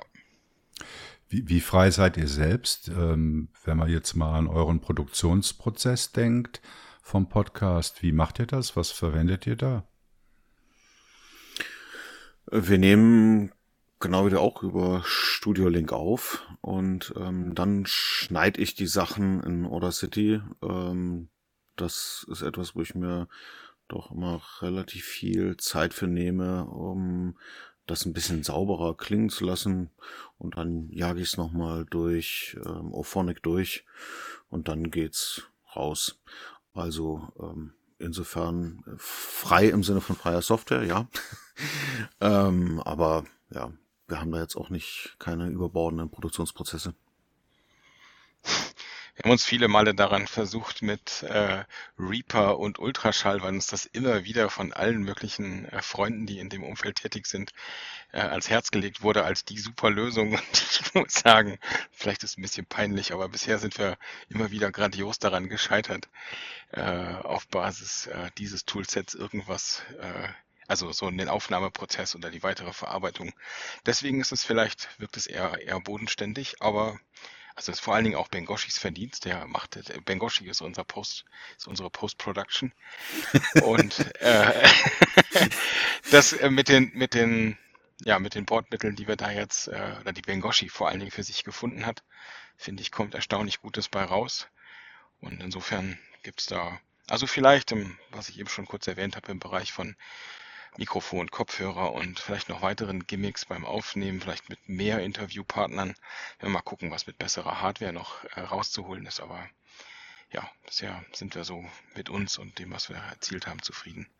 Es hat auch insofern ja immer seine Grenzen, weil wir bei den Gästen quasi ja darauf angewiesen sind, was die Gäste mitbringen. Also wir haben, äh, das ist, ich glaube, ein äh, Vorteil an der Pandemie, dass man von Anfang an gar nicht darauf getrimmt war. Also wir wohnen zwar beide in Berlin und noch relativ nah beieinander, ähm, aber wir hatten halt nie dieses, ähm, weil wir schon in der Pandemie begonnen haben, dieses Gefühl, wir müssen die Aufnahmen auch in Berlin mit den Gästen live machen, sondern wir haben noch nie eine Aufnahme im selben Raum gemacht, weder zu zweit noch mit Gästen. Und äh, das erlaubt es uns auch ähm, auf der einen Seite sehr flexibel zu sein und Gäste zu haben aus ähm, Dresden hatten wir halt jetzt letzte Woche ähm, oder eben auch aus anderen Städten.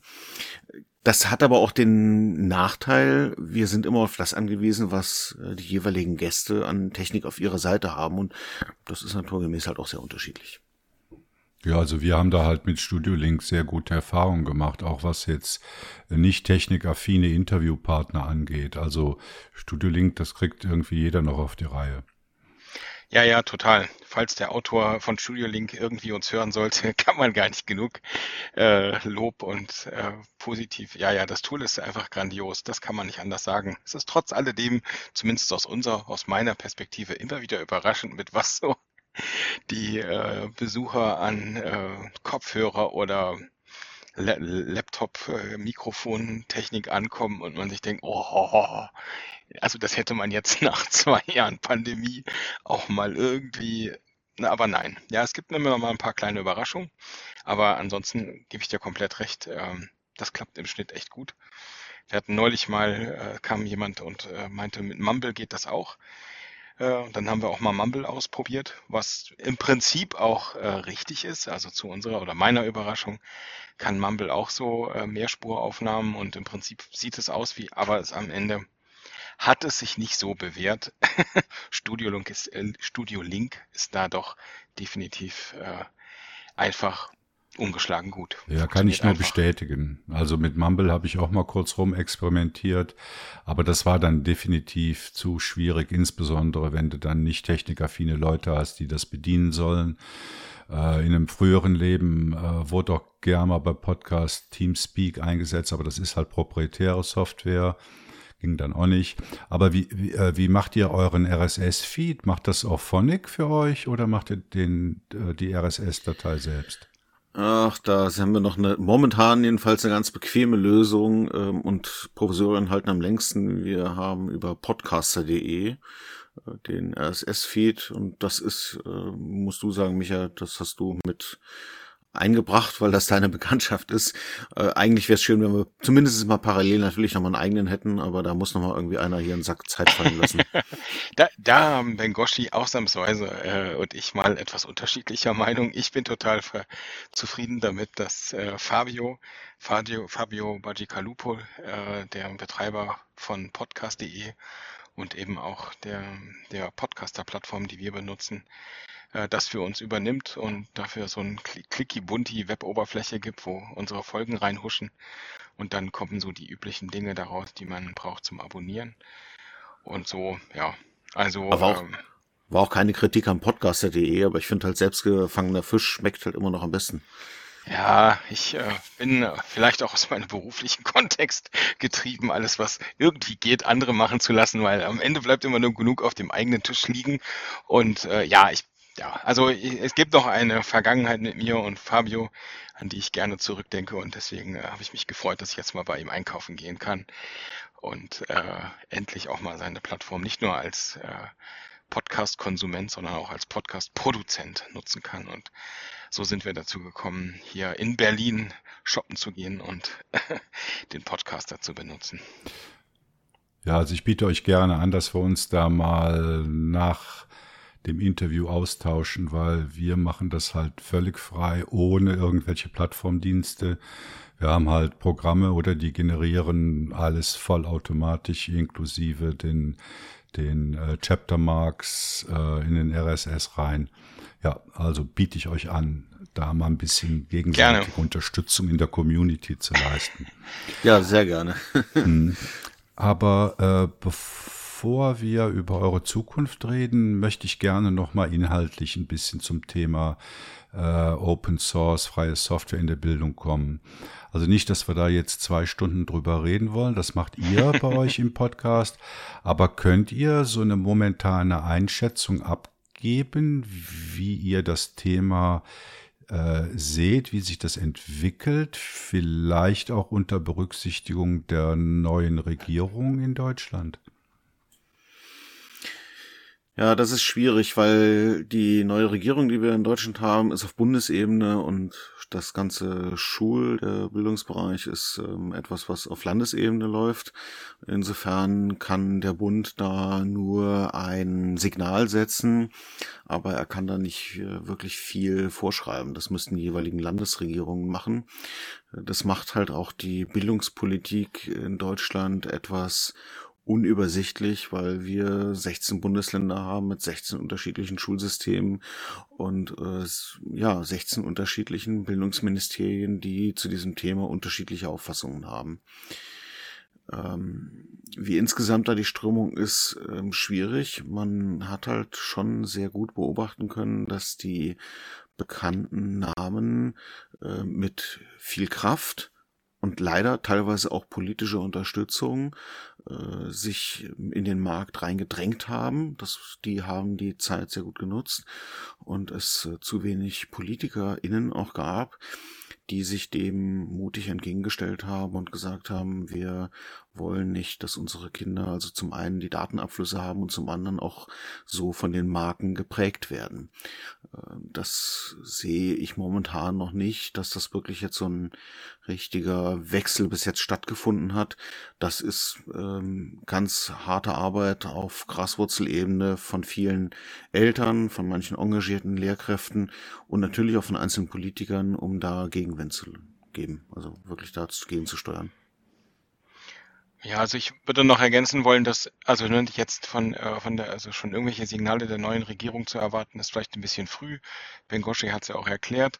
Aber ähm, wir können ja auf jeden Fall, um vielleicht auch ein bisschen positive Energie zu verbreiten, was wir jetzt für uns in unserem kleinen Mikrokosmos sehen können, ist, wir haben ja äh, seit zwei Jahren sind wir ja auch beide involviert in die Initiative, die hier in Berlin äh, zusammen mit dem Senat verschiedene Projekte auf den Weg gebracht hat, die auch nachhaltig äh, eine Rolle spielen, was äh, Big Blue Button, also Videokonferenz für das Land Berlin bedeutet und jetzt seit längerem auch äh, auf einer solideren Basis äh, eine Open Source basierte Lernplattform auf Basis von Moodle, die jetzt auch nochmal in einer neuen Version ausgerollt oder einer überarbeiteten Version ausgerollt wird, die vermutlich äh, weit und breit eine der ganz wenigen Plattformen ist, die auch im Detail äh, die DSGVO berücksichtigt und konform in jedes neue Schuljahr starten kann. Und wir sehen, dass unsere Freunde, unser Umfeld, was da äh, sich jetzt seit langer Zeit sehr stark bemüht, auch so zaghaft in andere Bundesländer Kontakte bekommt und erste oder sagen wir mal, ja, weitergehende Austausche stattfinden und man die Hoffnung haben kann, dass es so langsam sich ausbreitet. Und dann hatten wir kürzlich noch bei uns im Interview äh, MitstreiterInnen aus, der, aus dem Verein Tech Kids, ähm, die auch eigentlich sehr viel, ähm, sehr viel Positives zu berichten haben. Ne? Alles noch im Kleinen und so. Also bei denen geht es vor allen Dingen um eine äh, sehr coole Lösung zum Thema Schulverwaltung, die auch inzwischen viel mehr kann als eine reine Schulverwaltung, die Open Source basiert und sich so langsam, äh, so ganz zart ihren Weg bahnt. Aber ich glaube, aufgrund der Struktur, so geht's eben. Es geht eben nur so. Ähm, und im Großen und Ganzen kann man natürlich aber erstmal nur feststellen, es ist ein elender Schlingerkurs, alles Feiglinge und äh, man versteckt sich mehrheitlich hinter Teams, Google und Dingen, für, man, für die man vermeintlich äh, sich nicht äh, erklären muss. Und das ist natürlich ein Drama äh, und, und einfach grauenhaft und wäre bestimmt jetzt nochmal vier Stunden Ge Geheule wert. Aber ich sag mal so, es gibt auch Dinge, wie ich sie eben versucht habe zu skizzieren, an denen man sich erfreuen kann, wo es in die richtige Richtung geht und wo sich auch Strukturen inzwischen jetzt gebildet haben, die das auch tragen.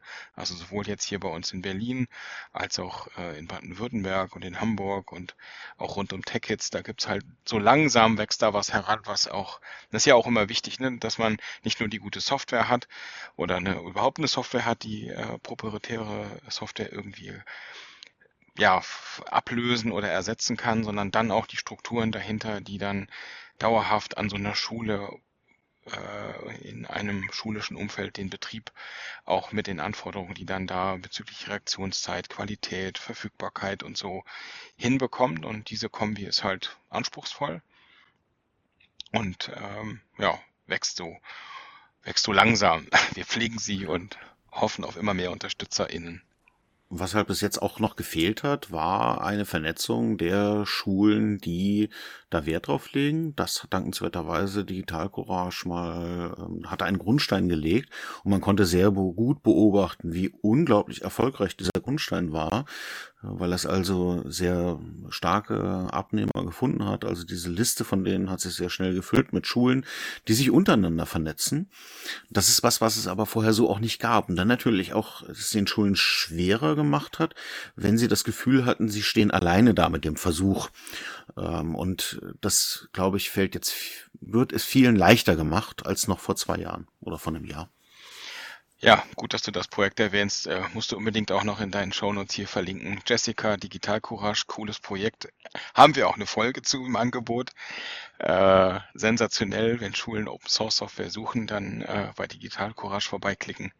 Da kriegt man gleichgesinnte Ansprechpartner und eine Riesenübersicht, was es alles gibt. Jetzt haben wir gerade erst den Silvesterkater überwunden und wir blicken auf ein neues Jahr mit neuen Ideen. Wie sehen eure Pläne für deckt42.de für 2022 aus? Ich würde vor allen Dingen sagen, durchhalten. also, ähm, ich würde mal in aller Bescheidenheit sagen, wenn wir, äh, wenn wir das äh, fortführen auf dem Niveau, also in der Weise, wie wir es bisher geschafft haben, äh, ist das gut und sind die Ideen noch lange nicht ausgegangen. Und äh, auch die Gesprächspartner haben wir noch äh, eine, die Liste der derer, die wir interviewen wollen und die wir, die wir auch, die uns schon auch zugesagt haben, ist lange genug, dass wir da zuversichtlich sind, auch weiter genug spannenden Content produzieren zu können. Und äh, ja, also das wäre für mich schon mal gut, wenn wir das äh, alles so wieder so hinkriegen wie letztes Jahr. Und ähm, ja, mal schauen, was noch an, an äh, Inspiration kommt. Ja, ich glaube auch Leuchttürme gibt's ganz viele noch, die wir da nach vorne stellen können und Themen, über die man aufklären und die man erklären kann. Da haben wir noch eine ganze, ganze Latte vor uns. Jetzt habe ich am Anfang gesagt, dass 42 die Antwort auf alles ist, hoffentlich auch im Bildungsbereich. Aber jetzt müsst ihr mir doch zum Schluss noch erklären, was bedeutet die 42 in eurem Namen? Ach, das ist total trivial. wir kamen auf äh, DECT, also DECT steht in diesem Fall, äh, ja, eigentlich steht das ja für den Telefonstandard DECT. Also wer den Kongress besucht, der kennt das ja auch oder zu Hause diese schullosen Telefone und wir, bei uns steht das für die Abkürzung für Digital Education Cyber Talks und deckt.de war halt schon vergeben, also brauchten wir noch irgendeine Abgrenzung, damit wir eine Domain buchen können. So schlicht war's. Und 42 in, bietet sich halt an. In aller Bescheidenheit haben wir gedacht, es ist halt so, wie es ist. Die Antwort ist bei uns. Genau. Ja, super. Ja, also Bengoshi, Micha, dann danke ich euch ganz herzlich für dieses Interview. Ich wünsche deck42.de viel Erfolg und viele gute Interviewpartner und vor allen Dingen viel Resonanz bei den Hörern und Hörerinnen. Danke euch. Vielen Dank für die Einladung. Ja, also es war mir eine Ehre. Vielen Dank für die Einladung. Du warst, glaube ich, der Erste, der uns äh, eingeladen hat. Oder habe ich schon eine Einladung verpennt? Nee, ne? Nee, nee. Äh, das war äh, Premiere. Premiere. Vielen Dank, dass wir jetzt schon so weit aufgestiegen sind, dass andere uns einladen. Ehrt mich zutiefst. Ja, sehr gerne. Also macht's gut, ihr zwei. Bis dahin. Tschüss. Danke. Tschüss. Ja, und das war's auch schon wieder mit dem GNU Linux News Podcast Nummer 18. Äh, ihr wisst, ihr könnt uns kontaktieren. Euer Feedback ist uns wichtig. Äh, ihr erreicht uns über Matrix, Telegram, Mastodon oder per E-Mail. Die Adressen findet ihr alle auf unserer Webseite gnulinux.ch. Äh, wer mitarbeiten möchte, ist herzlich eingeladen.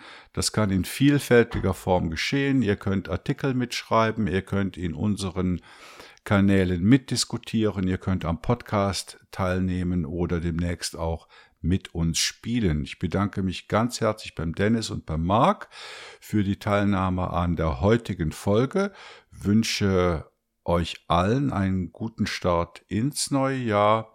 Bleibt dabei, unterstützt uns und macht mit. Danke, Dennis und Marc. Sehr gern.